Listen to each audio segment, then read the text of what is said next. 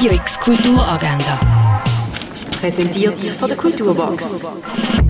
Es ist Montag, der 4. Dezember und so kannst du heute Kultur erleben.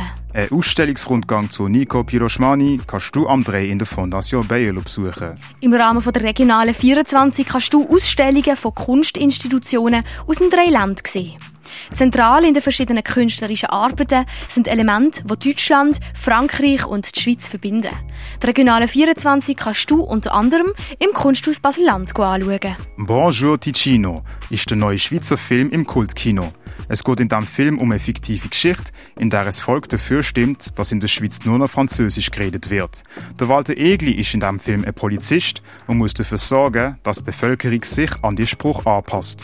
Auf einmal von der Widerstandsgruppe sich an, mit allen Mitteln dagegen zu wehren. Bonjour Ticino läuft am 12., am halb 3, am halb 5, halb 7 und am halb 9 im Kultkino Atelier.